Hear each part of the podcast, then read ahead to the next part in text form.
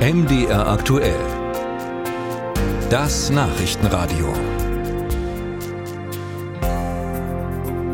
Hört man das Stichwort Steuererklärung, ja, dann kann einen ein gewisses Unbehagen überkommen. Das Zusammensuchen der Unterlagen bereitet wohl den wenigsten Freude. Vielleicht sind auch Sie erleichtert, dass die Erklärung für das Steuerjahr 2022 vom Tisch ist. Doch es kann sich lohnen, sich jetzt mit der Steuererklärung für dieses Jahr, für 2023 schon zu beschäftigen. Auch wenn die Erklärung erst zum nächsten September fällig ist. Um im nächsten Jahr die Aussichten auf eine Erstattung zu verbessern, muss jetzt an einigen Stellschrauben gedreht werden, und zwar bis Ende Dezember. Welche Stellschrauben das sind, das bespreche ich jetzt mit Robin Knies von der Stiftung Warentest. Ich grüße Sie, Herr Knies. Hallo. Herr Knies, was sind denn die wichtigsten Ausgabenposten, die man jetzt noch mal schnell checken sollte? Die wichtigste Voraussetzung, um Steuern zu sparen, ist auf jeden Fall, dass Sie den Überblick über Ihre bisherigen Ausgaben in dem Jahr behalten. So wissen Sie eben, wo Sie dann noch Steuern sparen können. Und zwei der wichtigsten Hebel dafür sind die Handwerkerkosten und die Gesundheitskosten. Bei den Handwerkerkosten ist es so, dass Sie zum Beispiel Arbeits-, Anfahrts- und Maschinenkosten von Renovierungen oder Sanierungen äh, von der Steuer absetzen können, und zwar pro Jahr in Höhe von bis zu 6000 Euro.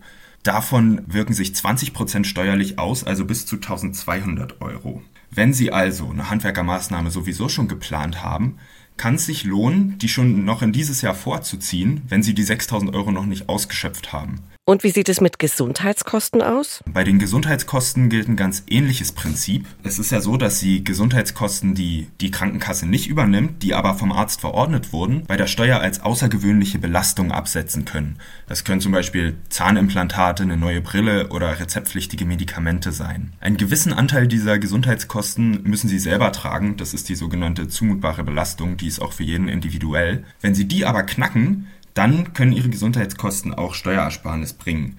Es lohnt sich also, diese Gesundheitskosten zu bündeln in einem Jahr, damit Sie diese zumutbare Belastung knacken und eine hohe Steuerersparnis rausholen. Sie können übrigens auch die Gesundheitskosten von Ihrer Ehefrau oder Ihrem Ehemann und Kindern übernehmen.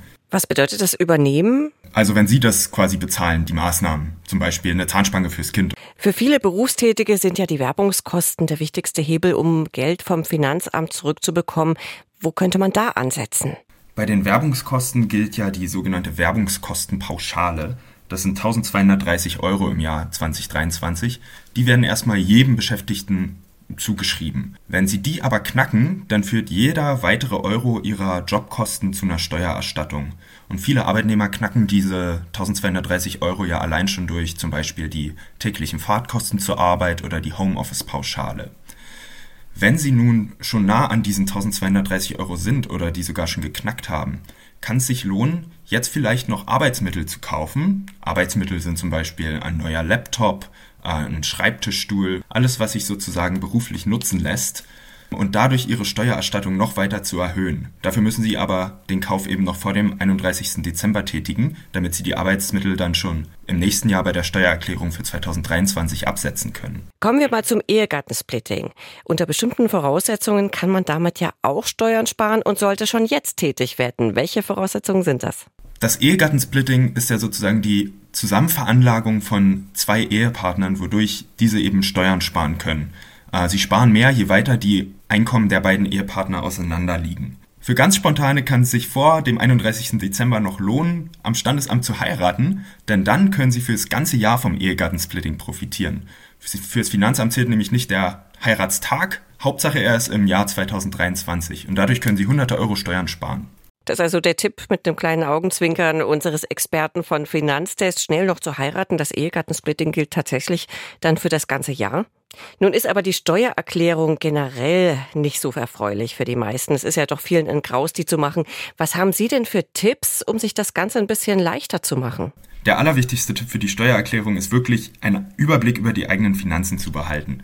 Wenn Sie nämlich Belege sammeln und wissen, wie viel Sie schon für was ausgegeben haben, dann ist es viel leichter am Jahresende zu sehen, wo die wichtigsten Posten sind, was Sie absetzen können und so weiter. Ein anderer Tipp wäre, die Steuererklärung online zu machen. Das macht das Ganze natürlich auch nochmal ein bisschen leichter. Sie können Daten elektronisch direkt aus der Lohnsteuerbescheinigung des Arbeitgebers übernehmen und so weiter. Wenn Sie inhaltlich nicht ganz so fit sind, dann kann sich auch lohnen, in ein Steuerprogramm zu investieren, das Ihnen eben auch bei inhaltlichen Fragen weiterhilft, was Elster jetzt nicht so macht. Das kostet zwar in der Regel 10 bis 50 Euro, aber das können Sie durch die Ersparnis in vielen Fällen locker wieder rausholen.